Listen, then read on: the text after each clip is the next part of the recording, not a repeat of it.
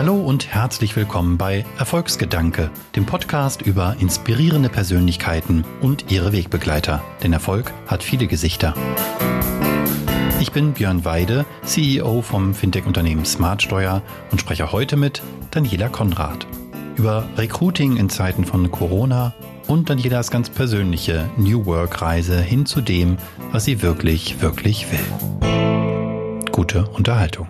Der optische Kontrast könnte kaum stärker sein. Und doch, wie viel Clint Eastwood als Kopfgeldjäger für eine Handvoll Dollar steckt in Daniela Konrad? ähm, das ist eine wirklich gute Einsteigerfrage. Ähm, ich würde sagen, mindestens mal 95 Prozent. Wow, da hätte ich jetzt nicht mitgerechnet. Da bin ich aber gespannt. Also herzlich willkommen, Daniela Konrad bei Erfolgsgedanke. Du bist Mitgründerin von 514, einer Personalberatung, sagt man ja heutzutage, nicht mehr Headhunter, aber da kam natürlich die Frage her. Und diese Branche, die hat ihren Tiefpunkt wahrscheinlich schon von einer Weile durchschritten ähm, und ist wahrscheinlich jetzt in den Jahren des Fachkräftemangels sogar noch äh, attraktiver geworden als äh, eh, eh und je. Wie blickst du denn selbst auf deine Branche und vielleicht auch eben auf diese da etwas gemein versteckten Vorurteile?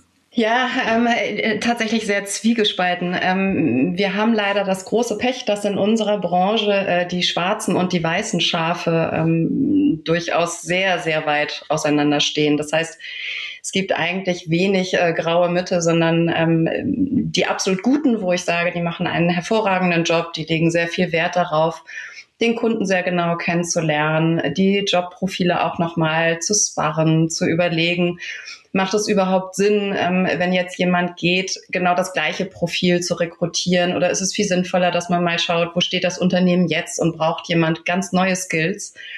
Auf der anderen Seite haben wir, ähm, ja, ich mag sie gar nicht Personalberatung nennen, weil es im Grunde keine Personalberatung sind, sondern es sind, ähm, wir sagen böse manchmal CV-Schubserei. Ähm, da werden dann einfach irgendwelche Lebensläufe ähm, ja, hin und her geschmissen, jongliert, wo vielleicht das eine oder andere ähm, Wort matcht, ähm, ob jetzt der Kandidat der richtige ist, ob die Position für den Kandidat auch überhaupt das Richtige ist, ob er sich wohlfühlt, ob man eine Motivation halten kann, das mag dahingestellt sein. Und ähm, es unterscheidet sich tatsächlich durch entweder einen sehr durchorganisierten Prozess, der eben ganz genau seine Schritte hat, der ähm, sich dann, also der ist auch standardisiert, das ist ein Executive Search Prozess, oder eben ähm, das schnelle Reinschmeißen von Profilen, um das schnelle Geld zu machen. Und das von dir jetzt und Harald Wortmann gegründete Unternehmen, das bezeichnet sich auf eurer Website als Personalberatung für das New Work-Zeitalter. Jetzt sind wir ja bei Smartsteuer auch, jedenfalls glauben wir das, äh, New Worker. Was bedeutet denn das für dich? Also was ist eine Personalberatung für das New Work-Zeitalter? Ja, das sind im Grunde zwei Dinge, einmal extern, einmal intern. Ähm, vielleicht fange ich ein bisschen mit intern an. Ähm, wir haben äh, gegründet, ähm, weil wir genau aus diesem Grunde, was ich anfangs gesagt habe, gesagt haben, wir wollen sehr eng an den Kunden sein, wir wollen auf Augenhöhe agieren, wir wollen uns fair verhalten, äh, wir möchten wirklich auch Dienstleister sein trotzdem. Ähm, wir möchten was zurückgeben. Und wir haben dann ähm, gemeinsam äh, mit der Christine Sänger ähm, 514 gegründet und haben so, so ein paar äh, Punkte mit reingenommen, wo wir gesagt haben, wir wollen 14 Prozent unserer Gewinne spenden. Ähm, das ist ein, ein großer Punkt. Vor allen Dingen aber wollen wir uns im Team unbedingt wohlfühlen. Und äh, zum Wohlfühlen gehört bei uns dazu, dass man so viel Freiraum bekommt, wie man ihn denn haben mag. Und das ist ganz wichtig, weil wir auch schon die Erfahrung gemacht haben, dass es eben Mitarbeiter gibt, die Freiraum gar nicht unbedingt mögen, sondern die es viel schöner finden, wenn man ja ein Gerüst hat, in dem man sich bewegen darf. Und deswegen ist es so, dass wir intern so damit umgehen, dass wir äh, komplett nur nach Zielen führen. Das heißt, ich hatte eben gesagt, es gibt den Executive Search Prozess.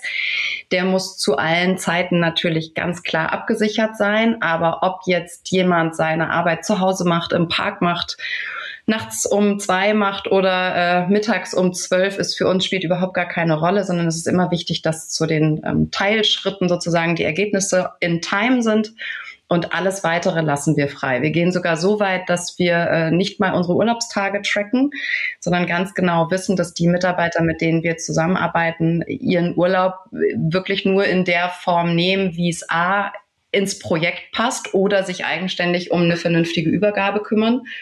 Ähm, und auch von sich aus ein gutes Gefühl dafür haben, wann das sinnvoll ist, in Urlaub zu gehen und wann man vielleicht doch lieber im Projekt bleibt. Spannend. Ähm, die 14 Prozent, die du so beiläufig erwähnt hast, die ihr spendet, die war ja doch immerhin so wichtig, dass er sie in Namen aufgenommen hat. Ich nehme an, jedenfalls mal an, daher kommt die 14 in 514. Ähm, was hat es damit auf sich? Warum 14 Prozent und ja. wem spendet ihr da was? Genau, also die, die Zahl kommt ursprünglich, äh, überlegt mal von der Zeit, äh, wenn Harald aufsteht. Harald stellt sich den Wecker um 5.14 Uhr. Und dann haben wir gesagt, das ist irgendwie ganz witzig, weil das auch zu New Work gehört. Ja, man hat ja oft gehört, dass Manager eben ihren Tag etwas früher beginnen und dann eine Morgenroutine einbauen. Und äh, da kam eben diese Zahl her. Und wir haben dann gesagt, die Zahl ist eigentlich cool und wir würden die gerne aufgreifen. Einmal würden wir gerne langfristig fünf Partner werden.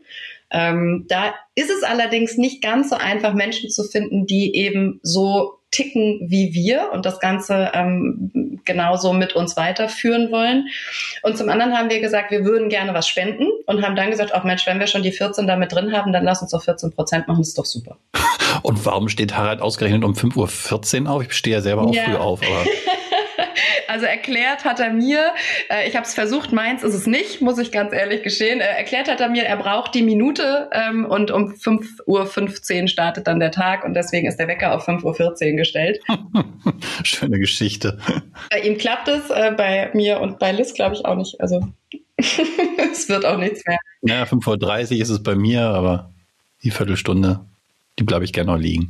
Ja. Ähm, du hast jetzt schon angedeutet, warum du gegründet hast. Du warst ja genau wie Harald vorher auch schon in der Branche.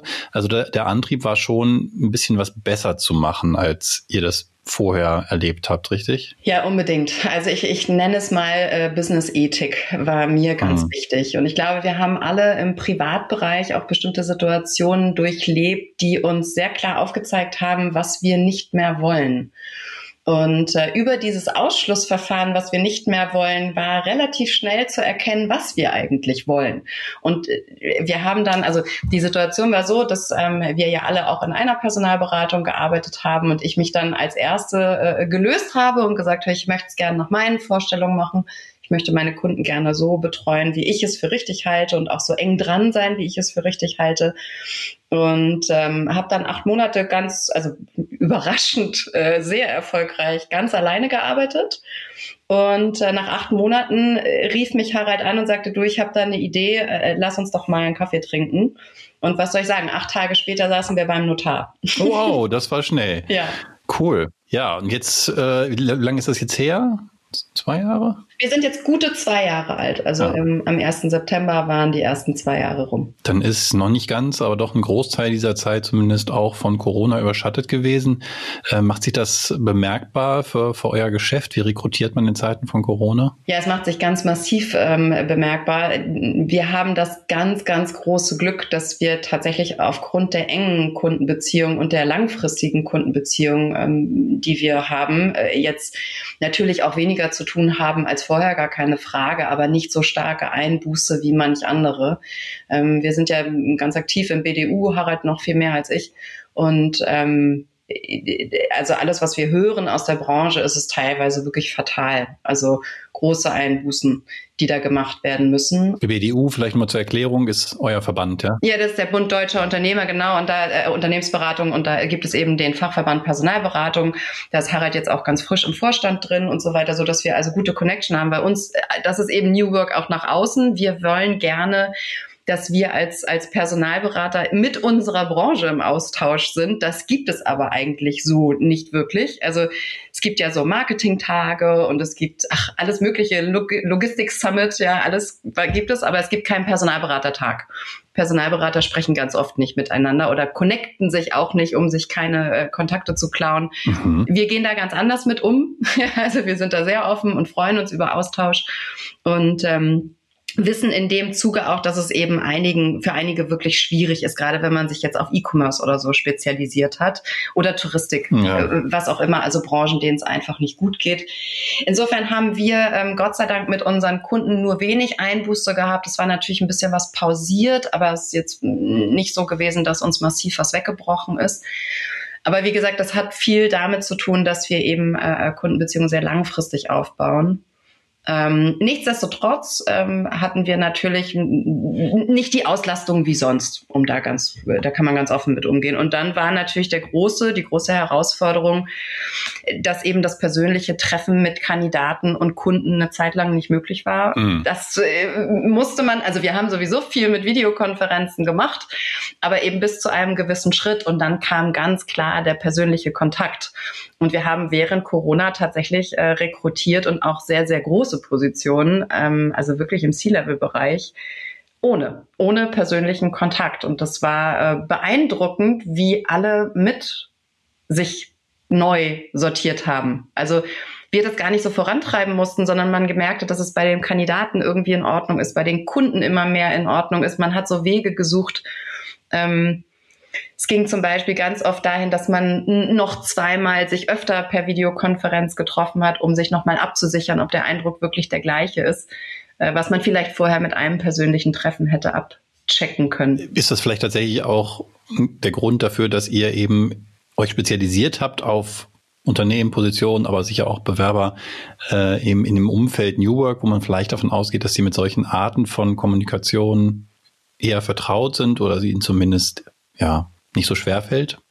Ja, das äh, wäre schön. Nein, okay. das ist natürlich bei uns nicht so, weil ähm, wir haben ja alles an Kunden. Das heißt, wir haben natürlich äh, Technologieanbieter, die sind äh, ganz vorne weg.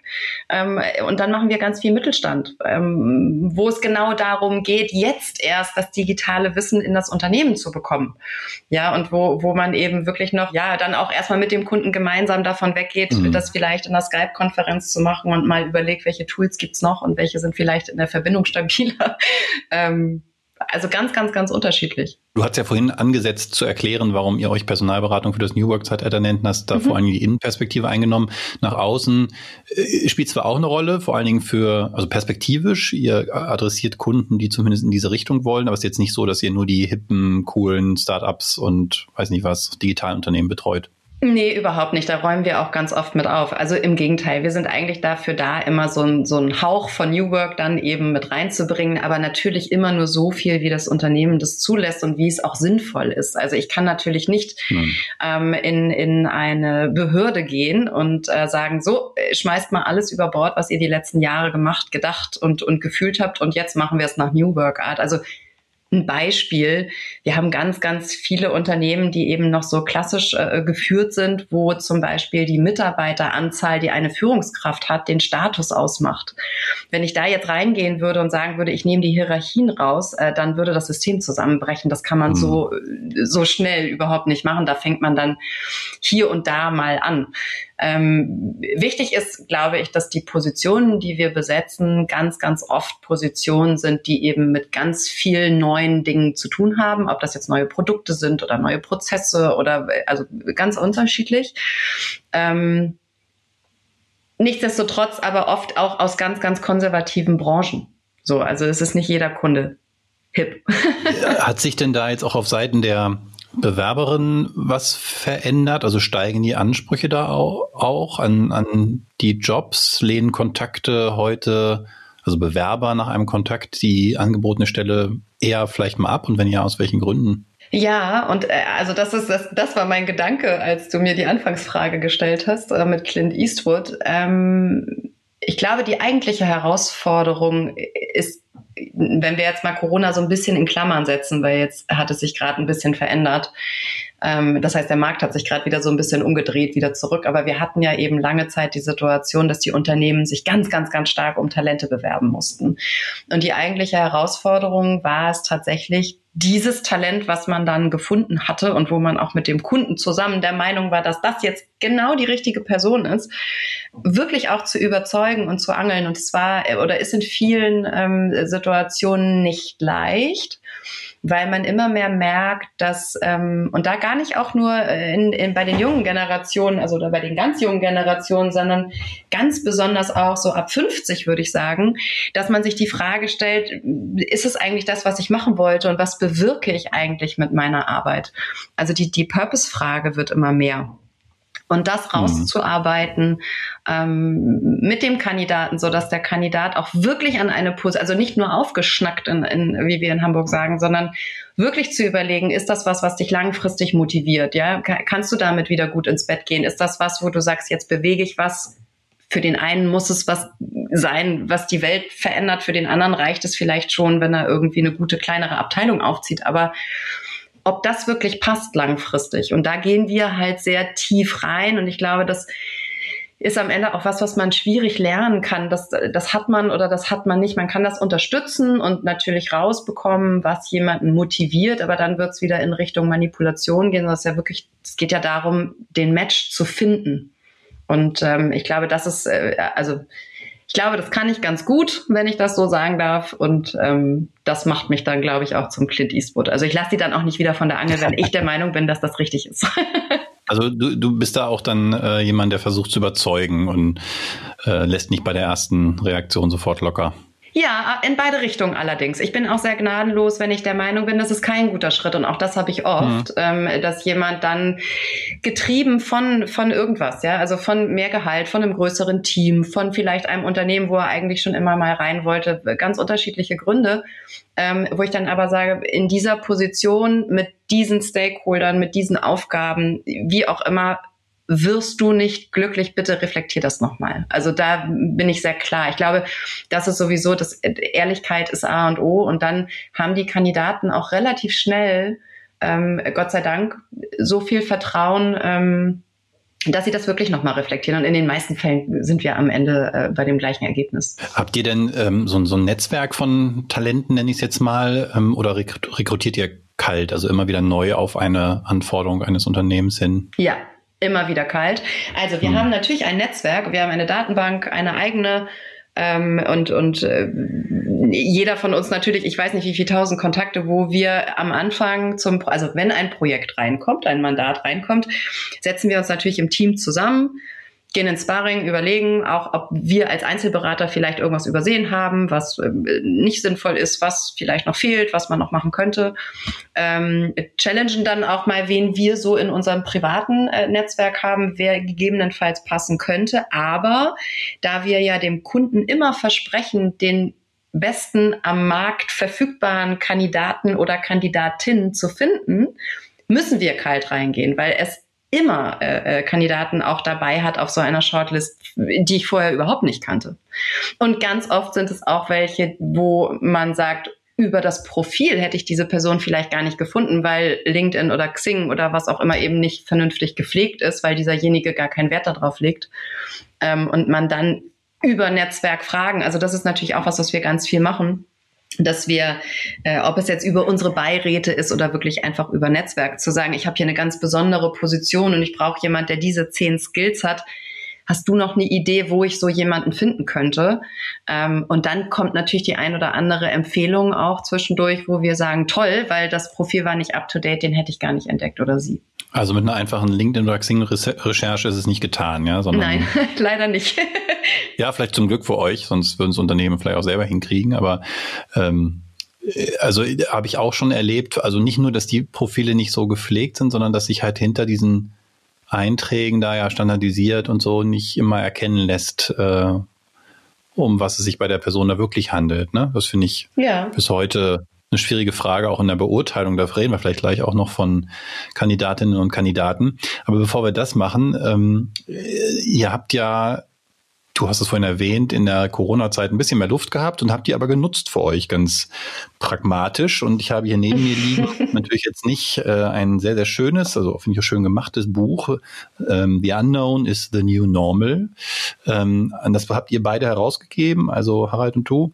Mhm. Mit einer Sammlung von ähm, Beiträgen von aus eurem Netzwerk nehme ich an. Ja. Viele so im Bereich Personal, aber nicht nur der Untertitel des Buches. Man könnte bei dem Titel vielleicht auch denken, es ist so ein bisschen pessimistisch, je nachdem, wie man das liest. Aber die Unterschrift oder und der Untertitel ist, was wir aus der Corona-Herausforderung für die digitale Transformation lernen. Da schwingt ja schon wieder ganz viel nach vorne gucken mit. Äh, vielleicht sagst du noch mal kurz, wie es zu dem Buch kam, äh, aber dann würde ich natürlich auch gerne über so ein paar Aspekte, die ich da drin gelesen habe, mit dir sprechen. Ja, gerne. Ähm, also tatsächlich war es genauso, wie du gerade äh, gesagt hast. Äh, wir haben äh, die Zeit natürlich genutzt und waren mit Kunden, mit Netzwerkkontakten äh, ganz eng im Austausch und haben ähm, versucht auch mal zu, wie geht's euch denn? Wie löst ihr das jetzt? Wie geht ihr daran? Und am Ende war es so, dass wir so viel Input bekommen haben, ähm, dass Harald eigentlich immer mehr darüber sprach und äh, Christine irgendwann gesagt hat, Mensch, da müsst ihr doch was draus machen. Und das war der Startschuss. Also wir haben dann wirklich, ähm, Harald sagt dann, wollen wir ein Buch machen? Und dann habe ich gesagt, pff, ja, also klar, also es ist wirklich Walk the Talk bei uns. Ähm, das, das war schon immer, das hat man an der Acht-Tages-Gründung gesehen, ja, also von Konzept bis Notar. So war das mit dem Buch ähnlich. Wir haben dann ähm, zusammengeschrieben, welche Kapitel wir uns vorstellen können, also welche Themen, haben dann überlegt, wen könnten wir dafür ansprechen, wer hätte Lust auf sowas, wer hat möglichst viel Input dafür und haben dann äh, ja innerhalb von drei Monaten äh, das Buch fertig gekriegt.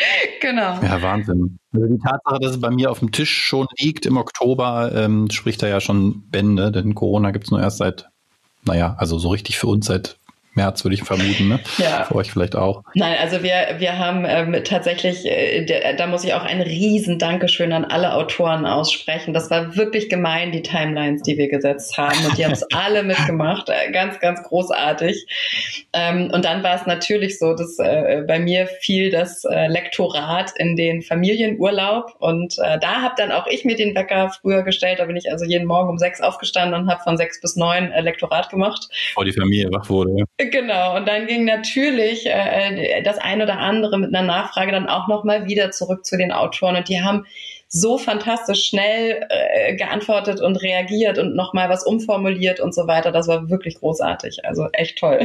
Hast du denn bei der, also als Herausgeberin, du hast ja gesagt, hast viel Lektorat gemacht, hast du ja die natürlich auch alle sehr intensiv lesen müssen, die Artikel. Hast du was gelernt, irgendwas, wo du sagst, also das, das hat mich wirklich überrascht oder hat mir einen neuen Impuls gegeben beim Lesen der Artikel? Ja, also ein Aspekt, über den ich vorher tatsächlich gar nicht nachgedacht hatte, äh, äh war der Datenaspekt. Ich weiß, der Christopher Rea hat ja geschrieben ähm, über die Datenschutz bei permanenter Datenfreigabe und äh, diese, diese Diskrepanz dazwischen. Ja, also dass ich eben mich darüber aufrege, welche Daten ich bei Facebook irgendwie weitergebe, mhm. aber dann eine öffentliche Liste ausfülle mit meinen Adressdaten. Das war irgendwie kein Thema für mich. Deswegen war das für mich total spannend und, und komplett irgendwie neu.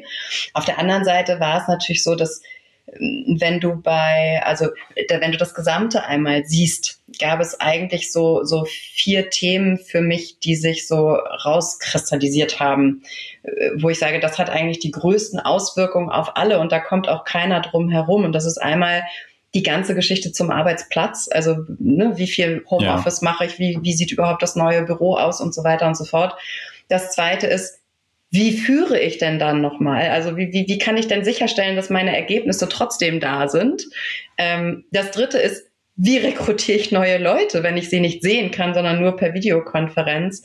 Und das letzte war dann tatsächlich das Thema, was ich mir ja genommen habe, nämlich die Stellung der Frau während Corona, äh, beziehungsweise, wenn man es ganz detailliert betrachtet, eigentlich die Rolle der Mutter ähm, während Corona wo ich einfach davon ausgegangen bin, ganz blauäugig und mich deswegen auch auf das Thema geschmissen habe, wie wunderbar. Ähm, jetzt sind endlich die Männer zu Hause und jetzt steht doch einer 50-50-Regelung gar nichts mehr im Wege. Ähm, und bei meiner Recherche ehrlicherweise hinten übergekippt bin und äh, ja, das dann versucht habe, ohne äh, große emotionale Ausschweifung ähm, sehr wissenschaftlich äh, darzustellen mit vielen, vielen Zahlen, weil das einfach extrem erschreckend ist. Und es ist irgendwie gefühlt bis heute nicht wirklich aufgearbeitet. Es gab so einen kurzen Moment, als es die Schulen schlossen und so, da gab es das, da gab es mal eine, eine Diskussion drüber, aber es ist gefühlt alles schon wieder in den Hintergrund gedrängt worden. Ne? Es ist ohnehin etwas, was mich nachdenklich macht, dass diese Chance, die ich finde aus dem Buchtitel auch hervorgeht, ne, was lernen wir jetzt gerade ähm, durch mhm. Corona? Im Grunde war das ja ein riesengroßes Experiment auf so ziemlich jedem gesellschaftlichen Gebiet, das wir da gezwungenermaßen gemacht haben. Und ich habe gerade nicht das Gefühl, dass wir an entscheidenden Stellen so wahnsinnig viel gelernt haben, gerade auch im Bereich Familie, Kinder, Bildung, wenn ich sehe, dass eigentlich nach ähm, den Ferien jetzt wieder genauso weitergemacht wird wie vorher. An alle sind ganz froh und dankbar, dass sie endlich nicht mehr Remote-Unterricht machen müssen. Dabei gab es da durchaus Aspekte, die ich ganz hervorragend fand. Mhm. Also wenn man von den Problemen der Betreuung absieht, aber die Art der Lehre, die sich da ja notgedrungen dann irgendwie zeigte mit, äh, mit der Verteilung von Aufgaben, mit auch mal ein YouTube-Video einbeziehen und so. Da gab es durchaus Aspekte, wo ich sage, warum macht man das nicht weiter? Aber es gibt jetzt diesen großen Wunsch, dass es doch bitte alles wieder so ist wie vorher. Und deswegen ist der Artikel, äh, der, der Titel des Buchs, finde ich sehr schön, dass eigentlich das nicht mehr so sein, nie wieder so sein wird wie vorher. Und wir müssen uns an vielen Stellen umgewöhnen. Noch fehlt mir diese Erkenntnis an manchen Stellen. Insofern ein wertvolles Buch. Ähm, ich habe selber auch ein paar Sachen, also ich habe es zugegebenermaßen jetzt noch nicht von, seit, von Anfang bis Ende gelesen, aber zumindest in, in, in großen Teilen. Und eine Sache, wo ich ganz persönlich hängen geblieben bin, da hätte ich es gerne mit dir nochmal drüber diskutiert, ist ein Beitrag, jetzt weiß ich gar nicht mehr, welcher das war, da ging es um Einstellungsfaktoren und da ging es um, um die These, dass das Bauchgefühl verschwinden wird, Anschreiben werden überflüssig, ähm, durch Automatisierung wird da auch ein Matching hergestellt werden können und so. Das ist von Arne und Gunnar, ne? Der Artikel übers Recruiting. Ah, ja, ich hätte es mir rausschreiben sollen. Aber ähm, ich war da ganz, ganz irritiert, denn es ist so komplett gegen meine persönlichen Überzeugungen, auch das, was wir hier in den letzten Jahren bei Smartsteuer wahrgenommen haben. Wir haben vor ist schon eine Weile her, aber war halt ein bewusster Schritt, mal angefangen, unter unsere Stellenanzeigen zu, such, äh, zu schreiben. Wir suchen Menschen, keine Profile. Und haben durch diesen einfachen Satz, das ist natürlich jetzt nicht wissenschaftlich nachweisbar, aber sehr, sehr deutlich äh, anschließend gesehen, dass der Frauenanteil bei den Bewerbungen hochging. Und bei Rückfragen in Gesprächen zum Beispiel auch dann oft diese Aussage kam, naja, ich habe mich, hätte mich beinahe nicht beworben, weil ich habe zwei Sachen nicht erfüllen können, die auf eurer Anforderungsliste stand. Ähm, aber dann habe ich den Satz gelesen mit, äh, wir suchen Menschen keine Profile und das hat mich dann ermutigt, da hinzuschreiben.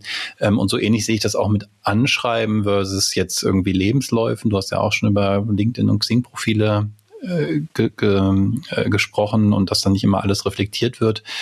Ähm, liegen wir da so falsch, wenn wir sagen, wir suchen also eher Menschen, die zu uns passen. Wir haben das mal in den Satz, der ist nicht von uns, ich weiß gar nicht, wo der her ist, äh, gegossen für unsere internen Prozesse, Hire for Attitude, Train for Skills. Also uns ist wichtiger, dass jemand hier reinpasst, gerade auch mit unserer äh, Organisationsform. Wir haben ja von einem Jahr umgestellt auf äh, Selbstorganisation, keine Hierarchien mehr, keine Chefs und so. Das hat eine Menge Auswirkungen auf die Art, ähm, wie wir hier arbeiten und auf die Anforderungen auch. Und das ist uns viel wichtiger, dass das zusammenpasst, die grundsätzliche Bereitschaft da so zu arbeiten.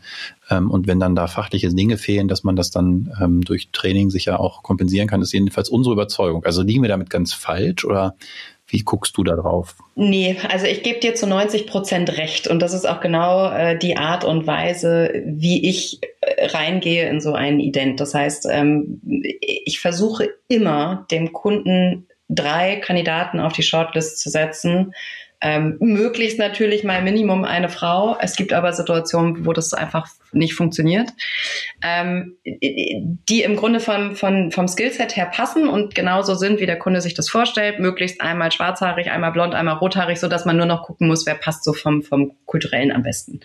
Ähm, was ich aber total gerne mache, ist, dass ich diesen Potenzialkandidaten oder Kandidatin mit draufsetze. Und das ist genau so jemand, wie du jetzt gerade beschreibst, nämlich jemand, wo ich sage, der bringt genau die richtige Einstellung, der hat vielleicht ähnliche Erfahrungen gemacht, aber an einer anderen Stelle, aber das können wir adaptieren auf die Aufgabe, ähm, auch wenn er vielleicht dieses eine System, womit er jetzt arbeiten würde, eben noch nicht kennt. Ja, also so wirklich immer so ein bisschen Potenzial.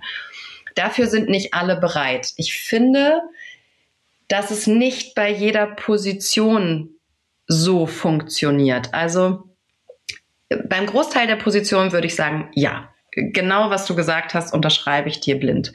Es gibt aber manchmal Situationen, wo ein Unternehmen in einer wirklichen herausfordernden Lage ist und wo wir jemanden brauchen, der genau, äh, und wenn es eine Post-Merger-Integration ist oder, oder, oder genau so etwas schon mal gemacht hat, um zu wissen, wo die Fallstricke liegen. Und dann ist es wichtig, dass man wirklich jemanden sucht, der genau das schon gemacht hat an anderer Stelle und erfolgreich absolviert hat, ja, also, also durchaus mit, mit dem Beweis dafür, dass es geklappt hat.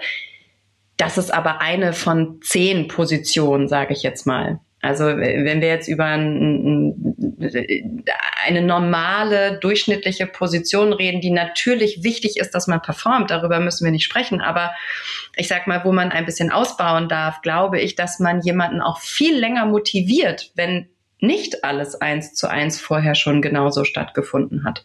Und ich bin ganz, ganz sicher, dass ihr genau den richtigen Step damit gemacht habt, um Frauen auf, auf euch aufmerksam zu machen, weil ich nur bestätigen kann, dass die Profile von Frauen eigentlich fast immer untertrieben sind. also es ist ja. sehr viel Understatement dabei. Ähm, ganz, ganz oft höre ich dann im Telefonat, ach ja, das muss doch da jetzt nicht auch noch mit rein. Äh, doch, bitte. und was wir, also was wir wirklich immer haben, das ist schon lustig, weil, weil das, äh, weil das immer so ein bisschen auch ins Lächerliche gezogen wird, aber es ist die Realität. Wenn ich eine, wenn ich ein Stellenprofil habe mit zehn Skills, die da draufstehen und der Mann hat sechs Stück davon, dann sagt er super, die Position ist wie für mich gemacht. Ja, ja, ganz genau. So die Frau sagt schade. Ja, und ja, bewirbt ja. sich nicht. So, ja. und ähm, Deswegen sage ich äh, absolut richtig. Also es gibt doch noch Unterschiede zwischen den Geschlechtern, die gibt es auf jeden Fall, aber ähm, es sind dann genau diese Kleinigkeiten, die wir, also das war mir wichtig, dass wir die lernen und dann auch bewusst umsetzen, um da einen Ausgleich zu schaffen, dass es nicht am Ende zu einer falschen Konsequenz führt. Ne? Also ich, ich habe auch schon Diskussionen geführt, wie man, man darf das gar nicht mehr sagen, dass es Unterschiede in den Geschlechtern gibt. Ähm, aber bei solchen ähm, Dingen sehe ich das immer wieder und ich fände es dann eher kontraproduktiv, das nicht zu berücksichtigen. Ähm, dann, dann macht man es dann den Frauen ja nicht leichter, ähm, wenn man durch die Art, wie man rekrutiert in dem Fall, die vielleicht sogar ausschließt. Ne? Also wir haben da sehr gute Erfahrungen mitgemacht. Ja, ich finde, dass die, ähm, entschuldige, wenn ich da noch einmal was ja, zu sagen möchte, die, also es, es ist ja nicht sinnvoll zu negieren, dass es Unterschiede zwischen den Geschlechtern gibt, weil genau diese Unterschiede machen ja diverse Teams erfolgreicher. Ja, also ja, das ist ja der mhm. Punkt.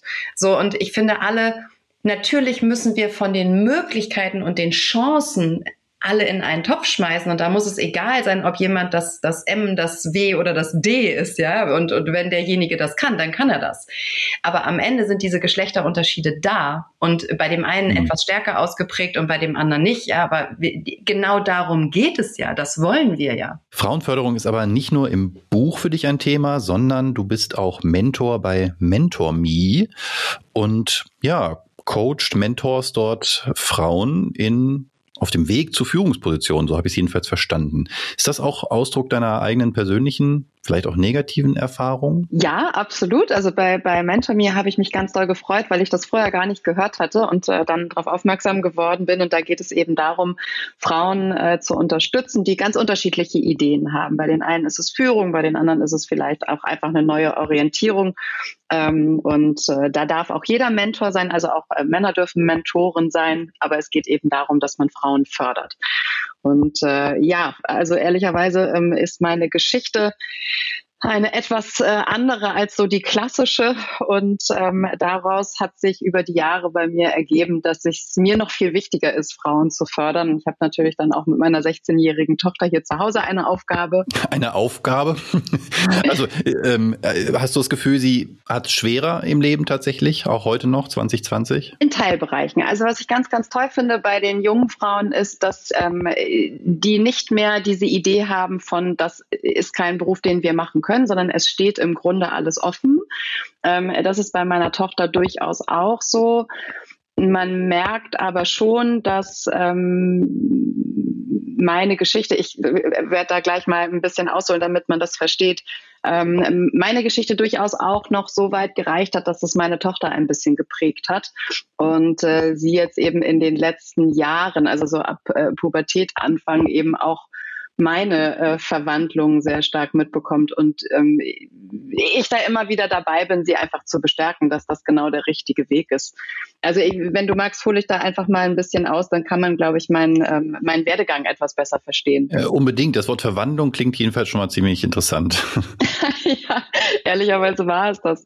Ähm, also ich äh, komme aus einer ganz äh, traditionellen Familie die äh, ähm, im Grunde eigentlich, ähm, könnte man humorvoll sagen, bis heute im 50er-Jahre-Modell stehen geblieben ist. Das heißt, ähm, meine Eltern kommen aus sehr, sehr einfachen Verhältnissen, äh, sehr, sehr große Familien. Mein Vater hat sechs Geschwister, meine Mutter neun wow. und ähm, waren bei meiner Geburt 17 und 18. Und ähm, als mein Vater damals äh, äh, die Schule verlassen hatte, Bildung spielte überhaupt gar keine Rolle, nahm meine Oma ihn an die Hand und sagte, komm, Junge, wir gehen die Straße entlang lang und der erste Betrieb, der hier ist, da gehen wir rein und da machst du deine Ausbildung. Das war dann ein Malereibetrieb und so wurde mein Vater also mit 15 in diesen Malereibetrieb geführt und hat eine Malerausbildung gemacht. Auch eine Variante. Es erleichtert vielleicht so ein bisschen die Entscheidungsfindung, vor der heute viele stehen. Ja, unbedingt, äh, unbedingt. Also es hat äh, durchaus Vorteile gehabt, aber so ist mein Vater eben in einem Beruf gerutscht, der nicht eine Sekunde diskutiert wurde oder überlegt wurde und hat ähm, dann in seinen ganz, ganz jungen Jahren das einfach gemacht, ja. Und ähm, äh, was ich halt ganz, ganz toll finde, ist dadurch, dass meine Eltern so jung waren und mein Vater ja dann auch noch in dieser äh, Ausbildung mit sehr, sehr wenig Geld war. Ähm, ich damals sozusagen in den einfachsten Verhältnissen, nämlich im ersten Jahr im Wohnzimmer meiner Großeltern groß geworden bin ähm, und äh, alles mitbekommen habe. Mein Vater hat dann, als ich äh, elf Jahre alt war, die Meisterschule angefangen und äh, sich selbstständig oder wollte sich dann eben selbstständig machen, hat die Meisterschule gemacht. Und während dieser Zeit gab es eben überhaupt gar kein Gehalt. Das heißt, man hat Vollzeit die Meisterschule gemacht und äh, konnte eben nicht währenddessen arbeiten. Und meine Mutter hat in der Zeit sozusagen dann tagsüber äh, Tageskinder genommen und in der äh, abends und nachts ist sie äh, äh, Büros putzen gegangen und ich bin dann als als kleiner Steppke auch oft dabei gewesen und habe dann mitgesaugt die riesigen Büroräume und fand das irgendwie alles ganz toll und äh, war sehr sehr sehr stolz auf meinen Vater und ähm, mein Vater hat dann diese Meisterschule gemacht, hat das alles toll bestanden, war ganz fleißig und hat dann sozusagen seinen Malereibetrieb äh, aufgebaut und ähm, das habe ich alles beobachtet, war sehr stolz drauf und habe auf der anderen Seite immer meine Mutter gehabt, die äh, ganz, ganz klassisch zu Hause war und äh, die Kinder gemanagt hat. Und was bei uns in der Familie schon immer so war, und das hat das erste Mal dafür gesorgt, dass ich mir bewusst darüber Gedanken gemacht habe, was eigentlich meine Rolle sein kann ist, dass wenn wir Familienfeiern hatten und eben diese ganzen Onkels und Tanten zusammenkamen, dass sich die Männer und die Frauen im Grunde schon beim Reingehen getrennt haben. Das heißt, die Männer gingen immer so Richtung Bar, meistens die Frauen dann an einen Tisch. Und ich habe als kleines Mädchen schon die Gespräche der Männer aufgesogen, weil die so unglaublich vielseitig waren, deutlich vielseitiger als die der Frauen. Da ging es natürlich auch um Sport, das fand ich jetzt weniger spannend, aber da ging es eben auch um Politik Politik, da ging es um die Arbeit, um Unternehmertum, ähm, wenn jetzt natürlich auch nicht im riesengroßen, aber eben Handwerksbetriebe, die eigengeführt waren. Und das waren immer Dinge, die mich, die mich angezogen haben.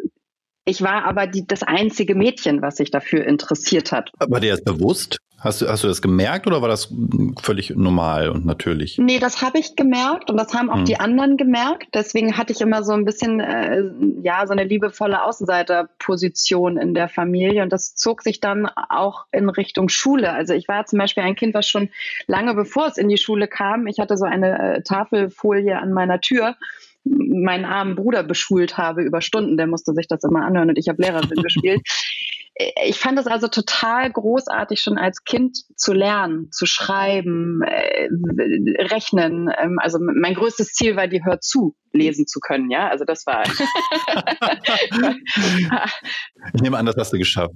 Das habe ich dann geschafft, relativ schnell auch. Und ähm, ich weiß, dass ich in der ersten Klasse zu Weihnachten schon mein erstes Buch komplett durchgelesen habe, ähm, wo, wo, ich dann später mal drüber lachen musste, weil in der das erste Weihnachten, erste Klasse waren meine Kinder auf jeden Fall noch weit weg von das erste Buch durchlesen. Oh ja. Und ich habe dann, äh, also diese Freude am Lernen schon als Kind, das gab es in meiner Familie nicht, bei, bei niemandem. Ja, also Lernen war immer, ja, muss man durch.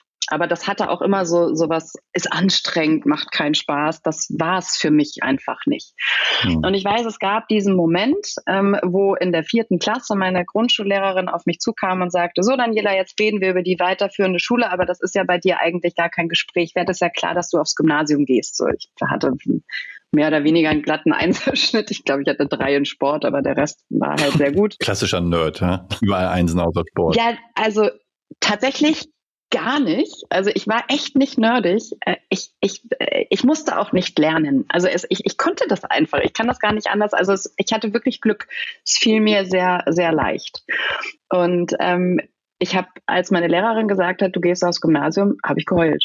Weil ich dachte, das machst du auf keinen Fall, du gehst da nicht zu den Strebern. Also niemals nie. Das war das Bild, was du vom Gymnasium hattest, ja? Ja, furchtbar. Wer geht aufs Gymnasium? Also ich auf jeden Fall definitiv nein. also komplett abgelehnt. Spannend.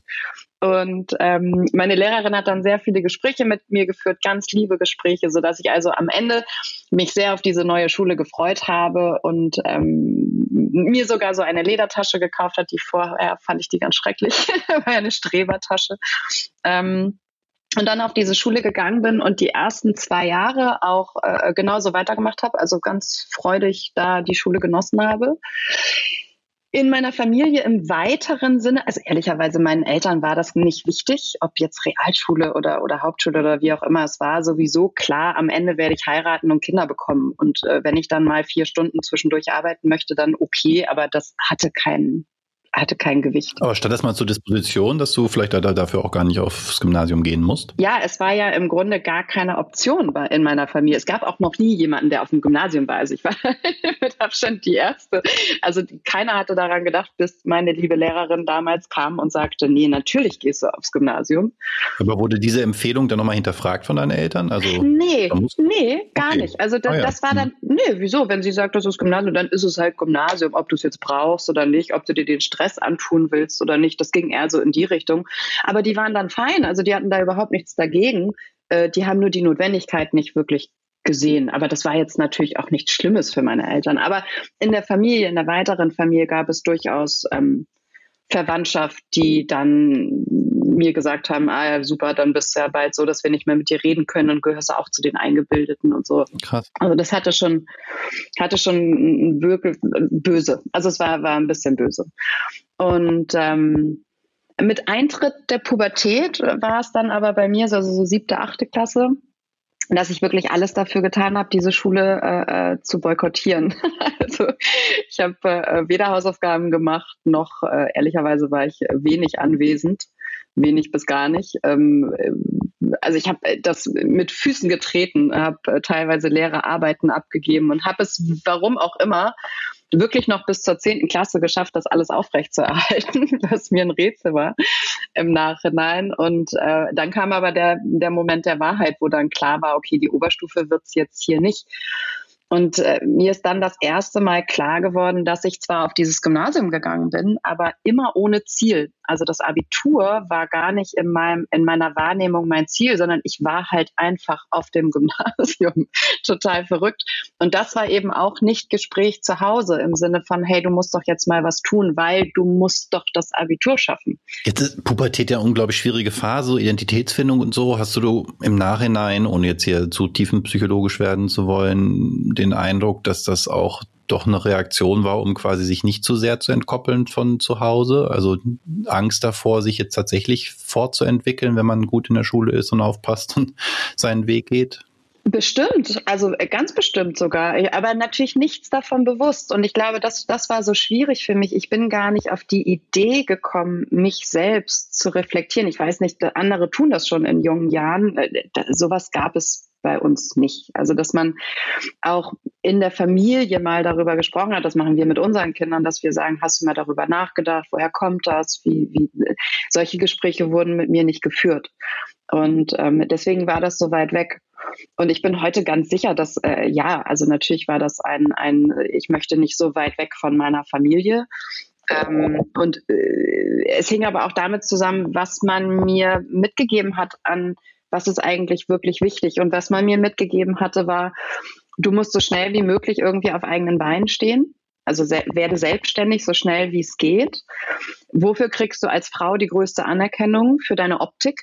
Das ist nicht schön, aber das ist tatsächlich das, was ich mitbekommen habe. Und ähm, da habe ich mir sehr große Mühe gegeben und ich glaube, das habe ich auch damals ganz gut hingekriegt. Ähm, und äh, da, also Bildung, Schule äh, langfristig jetzt zu überlegen, kann ich als Frau auch eine eigene Identität aufbauen im Sinn, also eine berufliche Identität, ja, oder, oder, oder selbstständig, eigenständig sein.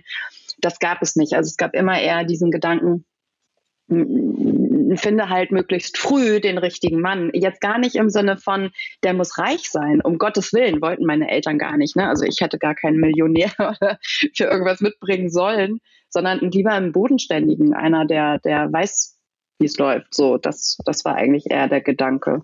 Und da passte halt ein Abitur oder ein Studium oder was auch immer. Ich wusste ehrlicherweise, obwohl, und das ist wirklich unangenehm, obwohl ich auf dem Gymnasium war, wusste ich, bis ich 18 war, nicht mal, dass Hamburg eine Universität hat. Gar nicht, weil das, also es hat einfach keine Rolle gespielt in meinem Thema. Leben. Hm. Nein. Jetzt, jetzt könnte die Geschichte quasi hier zu Ende sein. Wir würden dann heute wahrscheinlich nicht miteinander sprechen. Du hast halt die zehnte Klasse gemacht, war ja auch in Ordnung, wahrscheinlich in der Familie dann auch völlig anerkannt. Wenn du gesagt hättest, du wärst da jetzt, dann hättest dann aufgehört. Wo, wo kam für dich dann der, der Dreh zu sagen, nee, jetzt muss ich doch irgendwie nochmal die Kurve kriegen? Ja, also ehrlicherweise da schon so ein bisschen, weil ich habe dann gesagt, nee, also ich gehe jetzt auf keinen Fall mit Realschulabschluss ab und gehe arbeiten. Also jetzt, das geht so auch nicht mehr. Dafür war ich dann doch schon zu sehr geprägt und habe dann mein Fachabi noch gemacht ähm, auf der höheren Handelsschule, ähm, was dann wieder easy going war, weil das Niveau ähm, fiel mir dann schon wieder leicht.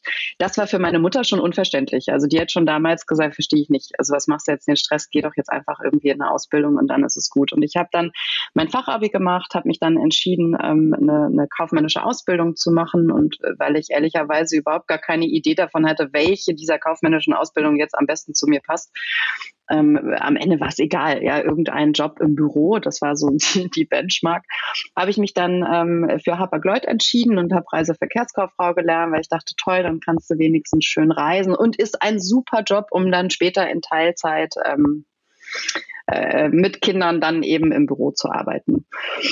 Und da bin ich dann hingegangen und fühlte mich die ersten sechs Wochen super wohl, durfte ins Vorzeigebüro gleich und da starten am Jungfernstieg und musste jeden Tag schick herausgeputzt ins, ins Büro und merkte dann aber ehrlicherweise, als sich die Aufgabe mir erschlossen hatte, dass das definitiv nichts ist, was mich jetzt länger als die Ausbildung über äh, könnte oder auch intellektuell auslasten könnte. Also es war mir viel zu eng. Und das war ehrlicherweise, also die, ich habe die Ausbildung durchgezogen, äh, habe sie gut zu Ende gebracht und ähm, muss auch sagen, es war eine gute Ausbildung, also alles äh, super. Ähm, aber es war klar, das kann es nicht sein. Also nicht für mich, nicht für dauerhaft. Und äh, habe dann die Entscheidung getroffen, da habe ich das erste Mal wirklich reflektiert, ins Studium zu gehen.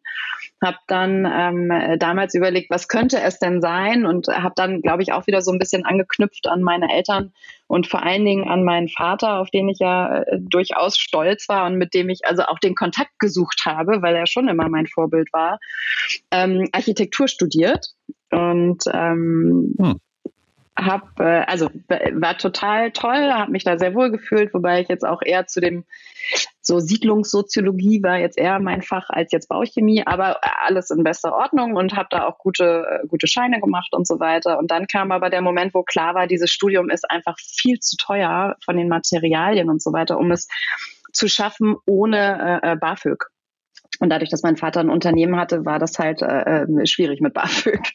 Und ich mhm. bin dann äh, nach zwei Semestern zu meinen Eltern gegangen und habe gesagt, so, jetzt äh, müsstet ihr bitte mich unterstützen, weil BAföG gibt's nicht. Und meine Eltern haben dann aber ganz freundlich zu mir gesagt, du, äh, nö, also du hast eine Ausbildung und du wirst irgendwann heiraten und wir, das sehen wir nicht. Und das war der Moment, wo ich ähm, äh, das Studium abgebrochen habe und mich neu sortieren musste. Und äh, ich bin dann ähm, erstmal schnell wieder in den Job gegangen und habe dann gedacht, gut, dann gehst du in Sales, das kannst du, dann verdienst du jetzt halt schnell viel Geld und äh, wirst unabhängig. Und äh, ja, Überraschung, dann bin ich tatsächlich das erste Mal schwanger geworden und das war ein Zeitpunkt, der so definitiv nicht geplant war. Ähm, ich mich aber trotzdem wahnsinnig gefreut habe, weil für mich immer klar war, also wenn ich ein Lebensziel habe, dann ist es auf jeden Fall Mutter zu sein. Also dass ich Mutter mhm. werden wollte, das war immer klar. Und ähm, ja, ich habe dann äh, erstmal meine Tochter bekommen und bin dann auch gerne für meine Tochter zu Hause geblieben. Und wir haben dann, mein Mann und ich, uns hingesetzt und haben so das, das Rollenmodell mal, ich weiß, also durchgesprochen wäre vielleicht ein bisschen zu viel. Auch da war es wieder relativ klar bitte renn du los, mach Karriere, sicher uns ab und ich halte dir jetzt erstmal den Rücken frei und bleib mal die ersten drei Jahre bei unserer Tochter. Und äh, jetzt muss ich allerdings sagen, ähm, ich hatte äh, parallel unser erstes Haus saniert. Das war so ein Zwei-Jahres-Projekt, wo ich die Bauleitung selber gemacht habe. Da kam mir natürlich das Studium wieder so ein bisschen, da konnte ich das nochmal aufleben lassen.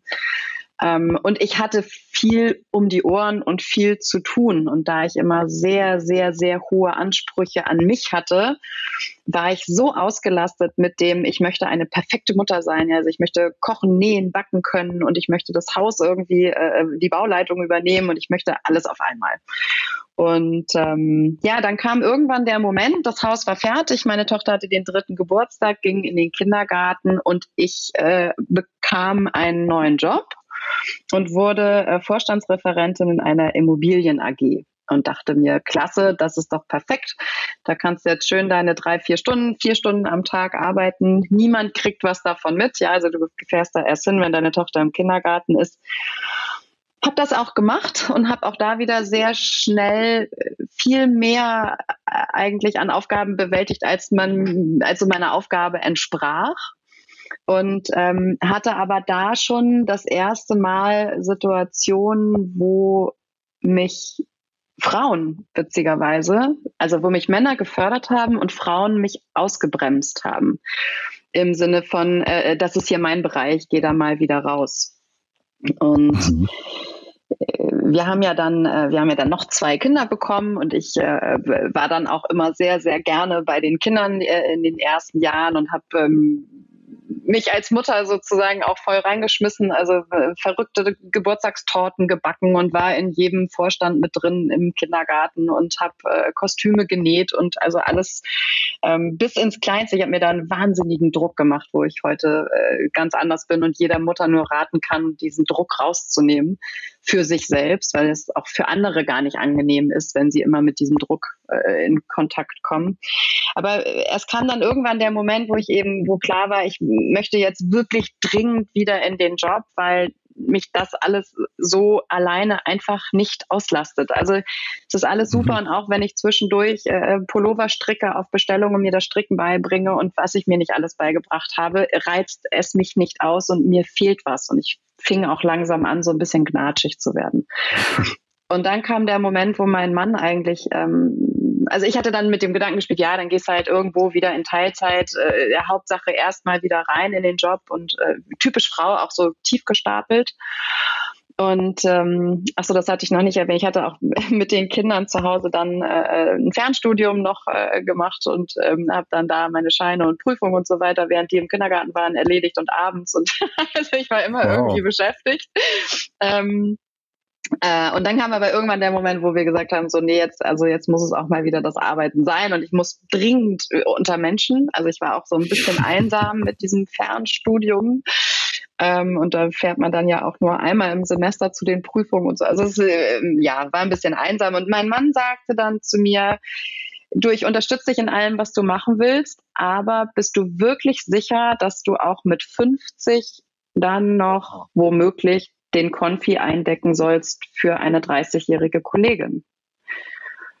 Und das war der Moment, wo ich mich wirklich gesetzt habe und das, äh, das habe sacken lassen. Und da habe ich gesagt, nein, also raus aus dieser Referentenrolle, das ist nicht meins. Ich möchte selber Entscheidungen treffen und bin dann wirklich über einen Zufall eigentlich, äh, ähm, weil ich meinen Mann als Ehefrau begleitet habe auf eine Einladung von einer Personalberaterin, ähm, gehandelt worden. Also die hat mich entdeckt und hat dann gesagt, du, ich glaube, du könntest bei uns gut arbeiten.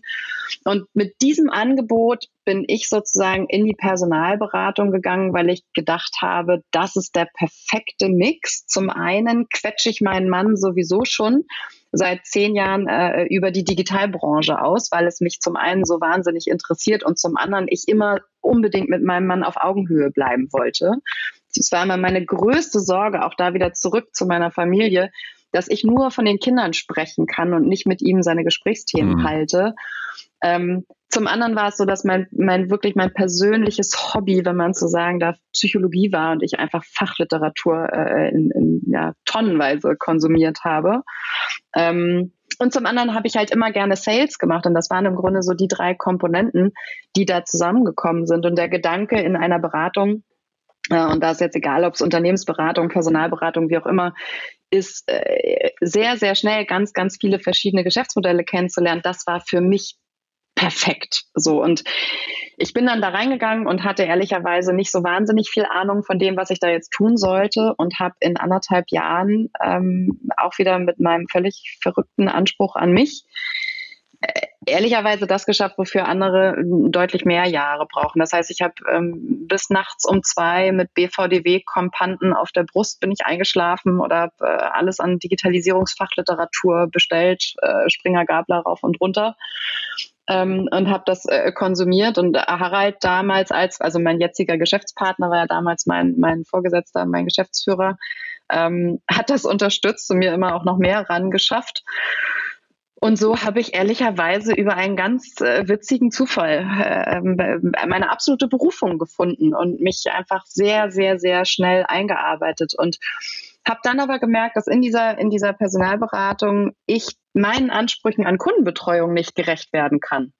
Und da kam das erste Mal dieser Moment, wo ich mich damit auseinandergesetzt habe. Und das war jetzt lange Story, tut mir leid. um ja, zurückzugehen auf meinen Vater. Ähm, mein Mann hat gesagt, mach dich bitte selbstständig. Ja, du, du musst es nur genauso machen wie immer.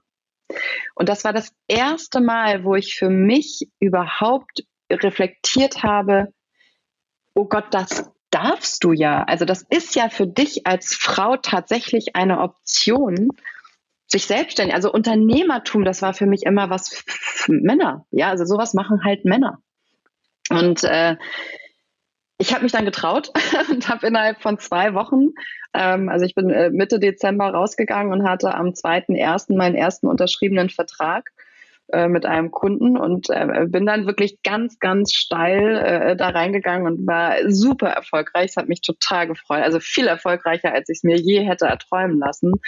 Und habe aber wirklich innerhalb von zwei Wochen gegründet. Also ähm, ich äh, zwei Wochen für alles, was mit Ämtern zu tun hatte, mit ich denke mir ein Logo aus, ich äh, muss mir, ich muss eine Rechnung gestalten, ich muss einen Vertrag gestalten, äh, das alles über Weihnachten. Das war ähm, ja starker Tobak, aber hat geklappt.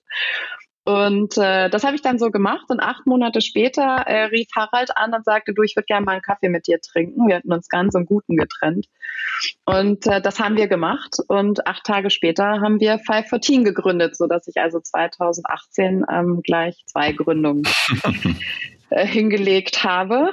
Ähm, genau, acht Tage später war der Notar. Jetzt, wenn ich das so reflektiere, ich finde das unglaublich spannend, weil du zumindest für den Teil hattest du ja sogar ein Role Model. Ne? Ich habe das vorhin die ganze Zeit gehört, deine Geschichte, habe gedacht, naja, Mensch, ist echt krass, äh, wenn man so in seiner eigenen Umgebung niemanden hat, der so einen Weg mal eingeschlagen ist, also mit Abitur und Studium als Frau und so.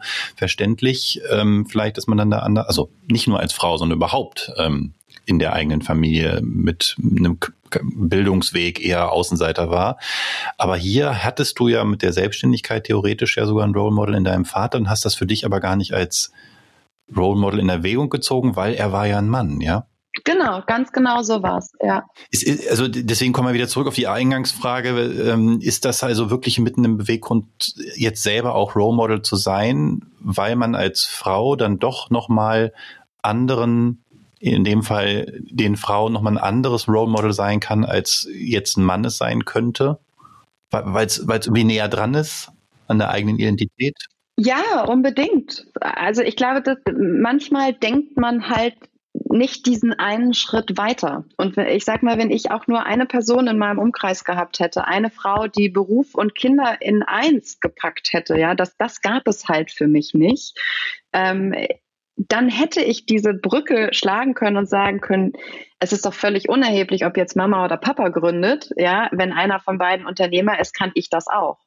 Für mich war aber diese Geschlechtertrennung so unfassbar massiv, dass ich diese Mauer hätte gar nicht einreißen können. Also die Idee kam mir gar nicht. Und das ist ja das, was ich eingangs sagte äh, mit meiner Tochter. Mein, also meine Mutter versteht bis heute nicht, warum ich eigentlich arbeite. Meine Mutter denkt bis heute, die macht sich so viel Stress, die könnte doch eigentlich, während ihr Mann arbeitet, dann sich in den Garten legen, wenn die Kinder äh, in der Schule sind.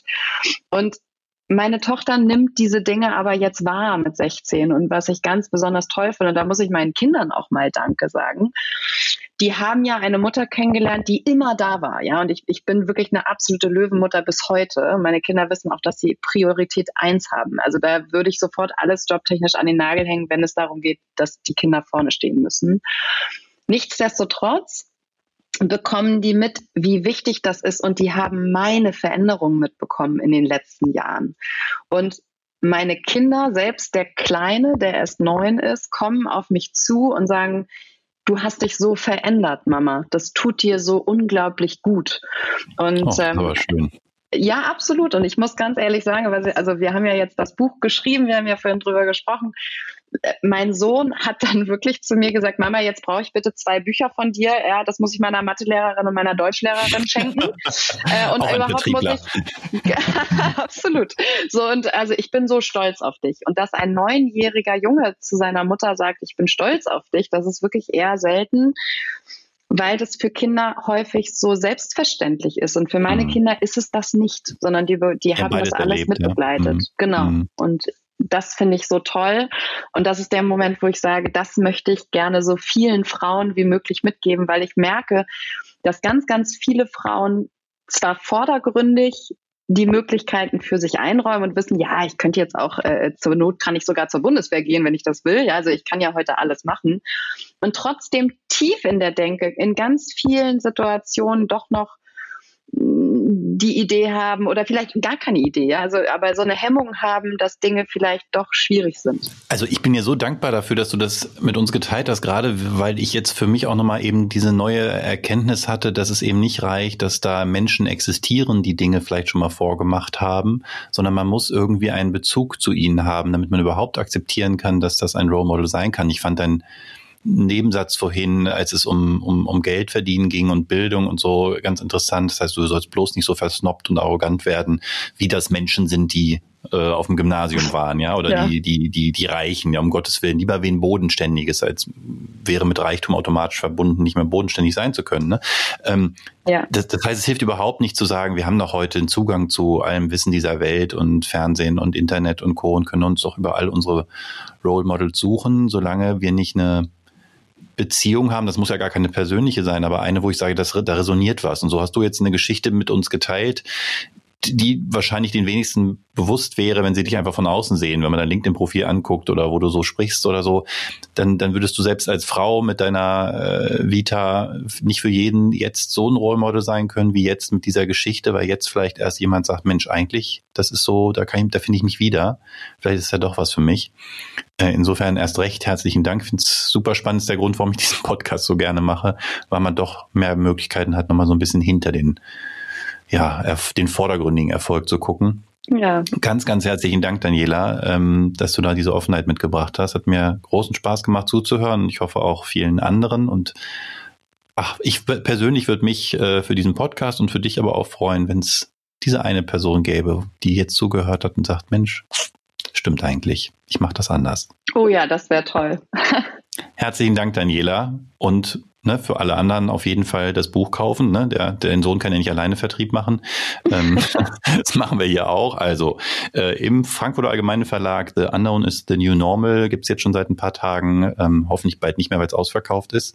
Also los in die Buchläden und dieses Buch kaufen. Sehr, sehr spannende Einsichten. Ähm, und ja, gern auch diesen Podcast weiterempfehlen. Diese Folge hat mir richtig viel Spaß gemacht. Vielen Dank, Daniela. Ich danke dir, Björn. Wenn euch die Episode gefallen hat, lasst uns gerne eine Bewertung auf iTunes da und abonniert den Podcast. Und noch ein Hinweis in eigener Sache. Wir freuen uns sehr, dass Smartsteuer nominiert ist für den Xing New Work Award. Noch bis zum 12. November könnt ihr dort für uns abstimmen. Den Link findet ihr in den Show Notes. Danke.